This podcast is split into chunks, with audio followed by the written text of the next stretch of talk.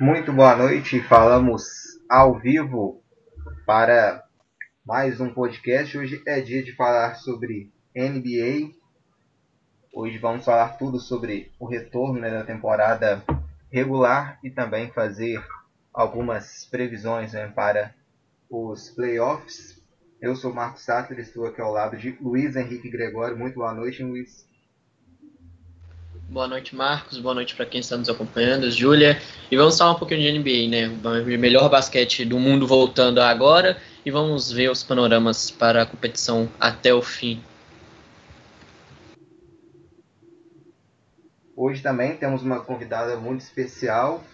Também muito boa noite para você, Júlia Recha. Espero que eu tenha falado seu sobrenome certo ou não, né? Se não tiver falado, pode corrigir, por favor.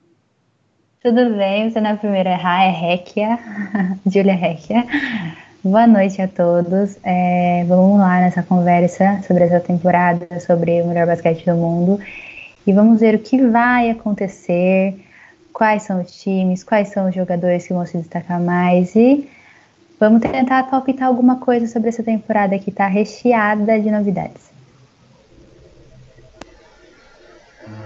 Vamos seguindo aqui.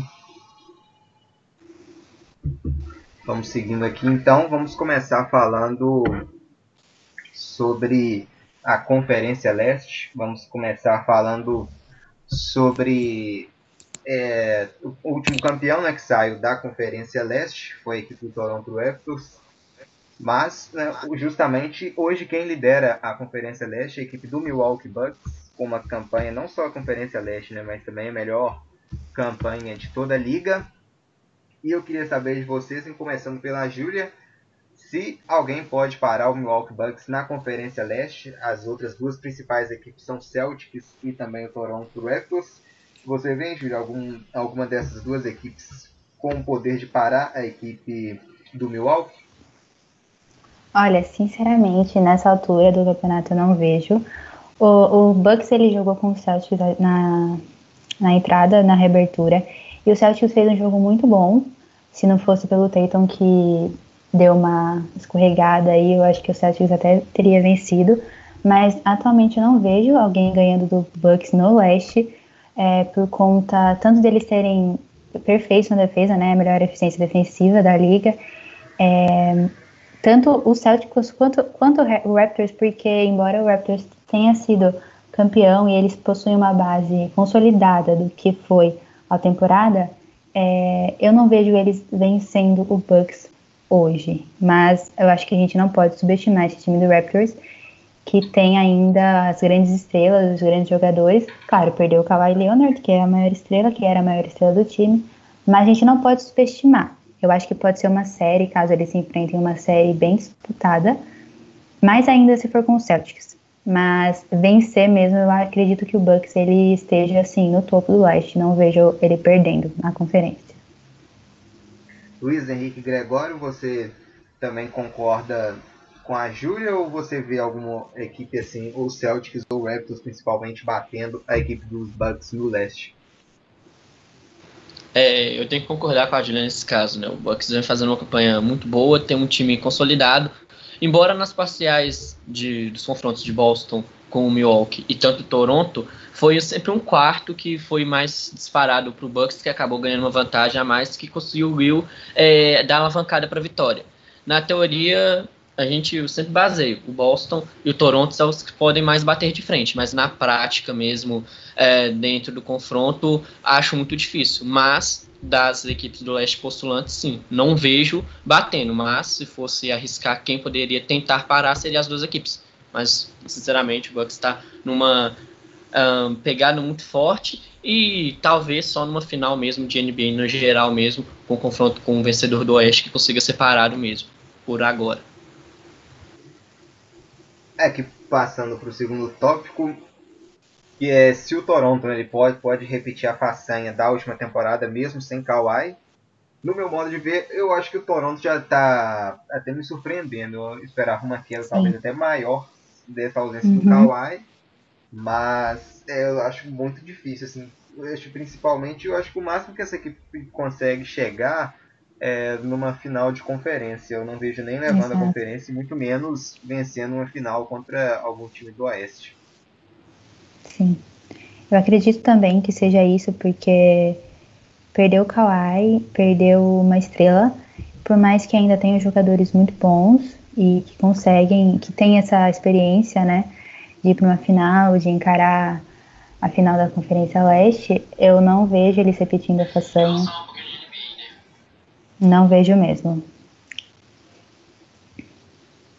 É, vamos continuando. Então, Luiz Henrique Gregório, você também vê da mesma forma ou ainda acredita numa superação dessa equipe dos Raptors nos playoffs, ah, mesmo né, com a ausência do Kawhi, né, que saiu após o título na última temporada? Eu-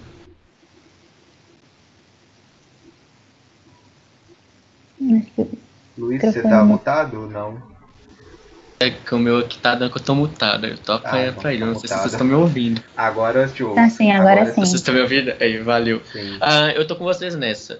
O Toronto, por mais que tenha uma, uma equipe equilibrada, tenha essa experiência, no final sempre tem que ter aquele jogador ah, pra carimbar, né? Pra destoar o que vai se descar. No caso, era o Kawhi, ele não está. Então, a final do- da Conferência Leste, creio que consegue chegar, talvez, para bater de frente com o Bucks. Não vejo vencendo o Bucks e nem a final da NBA por completo. Mas, pela experiência, consegue chegar pelo menos uma final, que é uma grande campanha, é, vindo o nível da equipe da conferência, com o Bucks de um lado e o Celtics disputando de, pau- de perto com a equipe do Toronto. E até mais que esperado, né? Porque todo mundo achava que a franquia ia simplesmente cair totalmente é, depois da saída do Kawhi, mas eles se mostraram bem consolidados, bem equilibrados, fizeram uma temporada muito boa e estão chegando aí nesses playoffs. Acho que a gente não pode duvidar que eles cheguem numa final de, de conferência, mas o título aí já é um caminho maior e tem outras equipes mais que estão mais preparadas e mais prontas para isso. A gente já mencionou né, se pode bater ou não alguém do Oeste, então vamos falar agora da Conferência Oeste, começando com um tema bem polêmico, envolvendo Uhum. dois rivais, né? Antes, um rival um nível tão acima e o outro tão abaixo, mas agora ambos parelhos, o Los Angeles Lakers e também o Los Angeles Clippers. Qual dessas equipes hein, que vocês veem com o melhor elenco? Hein, Júlia, para você, Clippers ou Lakers, hein? Essa é uma boa discussão, é, dá muita briga nessa essa, essa pauta colocada. Eu, sinceramente, no papel, considero o time do Clippers melhor. Assim, não por muito, mas por conta daquela segunda unidade fortíssima deles. Eu lembro na, nos playoffs do ano passado, que era praticamente uma, é, essa base de jogadores que tem, com o Chamet, com o Lou Williams, o Montrezl Harrell, que veio super bem do banco, e quanto eles deram um sufoco pro Golden State. Então, aí agora com a vinda do Paul George, com a vinda do Kawhi, eu vejo que eles têm um elenco no papel melhor, mas que no papel pode até ser melhor, mas na prática eles precisam consolidar isso. Eu acredito que o Lakers, é, por ter somente o LeBron James, eles podem vencer os Angeles Clippers, que na minha, na minha visão tem um elenco melhor. Então, vamos ver como vai ser caso esses dois times se enfrentem, porque vai ser bem disputado, vai ser, vai ser uma disputa bem acirrada. Eu até acho que a segunda unidade do Clippers é melhor do que a do Lakers, mas a gente tem que ver numa série de sete jogos com o LeBron James, com aquela vontade de jogo, com o Anthony Davis também sempre disputando, quem pode vencer. Mas no papel eu acho a, o Clippers um pouco melhor que o Lakers. Isso eu também concordo. Lembrando que as duas equipes se enfrentaram né, no retorno. É, Agora uma partida Sim. bem equilibrada com o Clippers sem o Harry e também sem o Low Williams. Né? Os dois Sim. principais jogadores do banco. é, o Williams foi punido, né? É, por sair da bolha, mas longa É. história. E num duelo em playoffs, tem quem que vocês vê assim de uma forma melhor, chamando assim mais responsabilidade, brilhando mais nos momentos decisivos? LeBron James ou Kawhi Leonard? Ah, são dois jogadores é, que não dá pra duvidar, né? O Kawhi, ele, a gente já sabe tudo que ele pode, ele pode simplesmente resolver um jogo sozinho se ele quiser. Então, vai ser uma boa, assim, vai ser legal ver os dois jogando juntos, é, contra o- um contra o outro de novo. Mas eu acho que o LeBron por, por tudo que ele apresenta, eu acho que ele consegue ter uma vantagem maior. E também pelo fato de o Kawhi ter muita ajuda também, né? Tem Paul George, tem a segunda unidade que vai vir forte. Não que o LeBron não tenha, mas eu acho que os companheiros da equipe podem ajudar nesse caso. Exatamente. Luiz, para você, com quem você fica nessa batalha de Lakers e Clippers? De um lado LeBron, do outro Kawhi. Uh, eu concordo com a Júlia. Para mim, o Clippers tem melhor no papel. Mas, se fosse decidir playoffs, eu apostaria no Lakers justamente pelo motivo LeBron. É um cara que, sinceramente, desequilibra e nas últimas histórias, por exemplo, no Heat fez, foi muito bem, foi pro Cleveland, Cleveland subiu muito bem, veio pro Lakers buscando um desafio maior, tá conseguindo fazer o Lakers voltar esse panorama de disputar liderança de conferência, poder chegar nos playoffs de novo muito bem. Por mais que do outro lado tenha o Kawhi muito bom também, eu sempre peso um pouquinho mais pelo LeBron, justamente pelo motivo que a Julia citou, né? Ele, quando tá com um bicho dentro, quer desequilibrar é difícil parar o cara e para mim ele é o peso muito bom no Lakers. O Clips tem o conjunto, manteve a base, chegou o Kawhi, chegou o Paul, mas o Lakers tem um cara que gosta de vencer, gosta de competir, gosta de decidir e consegue elevar às vezes o nível uh, de inspiração do grupo, às vezes que pode se considerar um pouquinho uh, no papel inferior ao outro, mas só de estar em quadra consegue subir, ele vai essa áurea e tenta fazer o Lakers melhorar. Então acho que o LeBron leva na minha opinião, essa pitada mais favorecida se for decidir um confronto entre o Lakers. Porque não é à toa que são os dois favoritos da conferência, mas para mim o LeBron leva essa vantagem de talvez fazer o Lakers vencer novamente essa NBA.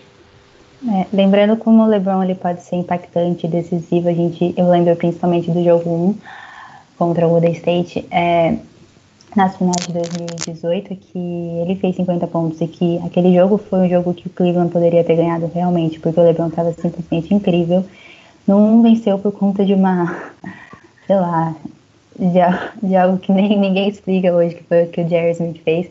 Mas ele pode decidir. E o time do Golden State era o time do Golden State que nós conhecemos. Então, imagina se ele fez aquilo contra o Golden State, imagina contra é, um outro time, contra o Kawhi. Então, eu acho que o LeBron ele leva essa vantagem. E levou o J.R. Smith para Los Angeles, né? Pro lado do... Exatamente. Vamos... De quebra. De quebra levou esse companheiro. É, vamos ver se vai ajudar dessa vez o LeBron nos playoffs, né? Diferente da, daquela ocasião da, da final entre Cavs e Golden State. É. Vamos ver. A, exatamente. A gente falou de, de grandes né, jogadores, mas agora o assunto é para jogadores pequenos na estatura, né? Também grandes também no basquetebol, mas pequenos na estatura. O Houston Rockets resolveu apostar né, no small ball e abriu mão do seu pivô, o Clint Capella, e está com o com agora jogadores mais baixos. Né? O maior jogador da equipe do Rockets é o, é o Covington, mas também que não é nada assim absurdo em termos também de altura. E é uma equipe que estava contestado, teve esse estilo de jogo contestado no início, mas que voltou vencendo duas partidas difíceis. Venceu o seu rival Dallas. Sim. E na noite de ontem, a gente está gravando aqui na segunda, dia 3, na noite de ontem, no domingo, dia 2, bateu a melhor equipe da liga, né? Bateu o Milwaukee Bucks, muito apertado também, por 120 a 116. Uhum. Foi um show de rebotes para o lado do Bucks, 65 a 36 mas a equipe do Rockets teve 15 roubos de bola, principalmente 6 roubadas do James Harden, que é bem, talvez até mais exagerado, né, contestado na marcação, mas que conseguiu 6 roubos de bola, né, um, um número uhum. bem alto. E o Rockets provou que pode ser competitivo, né, Júlia, mesmo com esse esquema, Exato. porque venceu o melhor time Sim. da liga, né. Sim, exatamente. É, o Small Ball está sendo uma tendência da NBA, né, ultimamente, e o Houston, eu acho que, principalmente no jogo de ontem, eles mostraram é, uma defesa bem, bem boa. Eu achei que, porque muita gente fala, ah, small ball, problema da defesa, mas isso não aconteceu. Principalmente em cima do, do Yannis, eles conseguiram é, dar uma, uma confundida assim no Yannis. Então, eu acho que o small ball pode ajudar o Houston nesses playoffs, porque a gente tem que lembrar também que nós temos o James Harden e o Westbrook. O Westbrook está fazendo uma temporada sensacional nesses dois, nesses dois últimos jogos. Ele foi muito bem. Ele está apostando mais naquela jogada no pente. Ele está vendo que ele pode ajudar demais essa equipe. Então, eu acho que essa, essa questão de transição, de velocidade,